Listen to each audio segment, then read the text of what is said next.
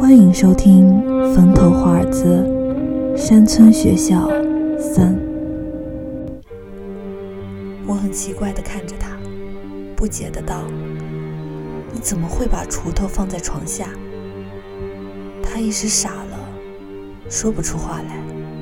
就在这时，我又看到床下伸出一样东西来。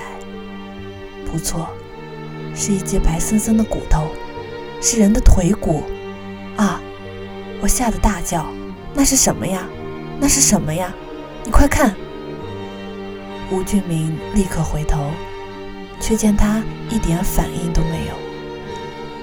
他惊魂不定地看着我说：“没什么呀。”我已经说不出话来了，因为我眼中看到的，就是那天我在老坟墓那看到的那根白骨头。接着，吴俊明走了进去。他弓腰从床下拿起那根白骨头，对我说道：“就这把短锄头啊，放下，快放下！”我拼命地对他大叫，可是奇怪，我的嗓子却哑了，竟然发不出一点声音来。我拼命地朝他挥舞着手，想叫他出来。忽然，这时候他的屋子里着起火来，好像连他都烧到了。他怪异的大叫，然后放下手中的骨头，俯下身去，从床底下抱出一个很小的、像泡菜坛子一样的东西，抱着飞跑出去。他对我说：“走吧，我们还是下山去吧。”但是，他见我站着，没半点反应。我猜我这时脸皮已经变得青蓝了，因为我看到在他身后。紧跟着一个黑乎乎的东西，在红色火焰下特别明显。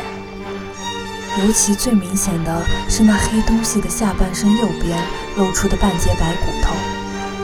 那黑乎乎的东西紧紧贴在他的身后，他却浑然不觉。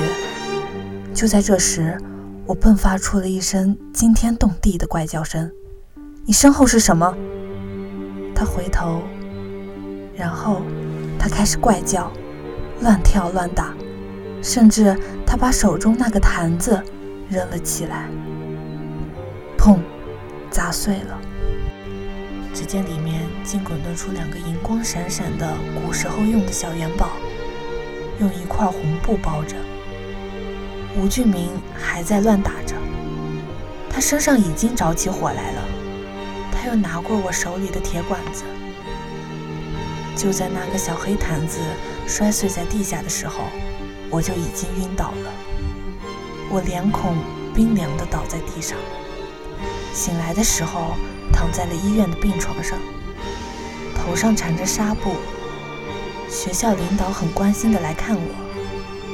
那个五十年代留过苏联的老校长对我高声地说着：“这件事情我们会处理的。”吴俊明老师再不像话了，竟然动手把你打成这样。他现在已经在公安机关接受调查了。老校长不停地说：“我终于听清故事的梗概。据他们说来，竟是吴俊明的癫痫病发作了。我去拉他，反而被他用那根铁管子打伤，而他最后狂吐白沫后也晕了。我不懂。”为什么这样说？但我知道，完全不是那么一回事儿。我想说出点什么，可校长及时按住我的身子。好了，你不用说什么，我们都已经知道了。你好好休息，你的课会有人带的，你放心吧。接着他们走了，留我一个人在病房里，一直发愣。两个星期后。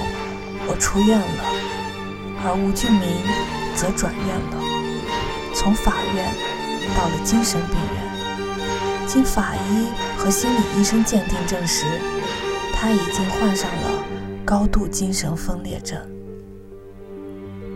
半年后，我有幸收获一桩爱情，离开了那所学校，告别了我的半截教师生涯。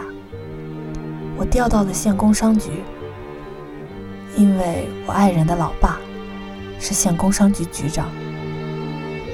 现在我过的生活很被学校里以前的同事所羡慕，有车坐，并隔三差五的经常出入各种酒店、餐饮、饭馆。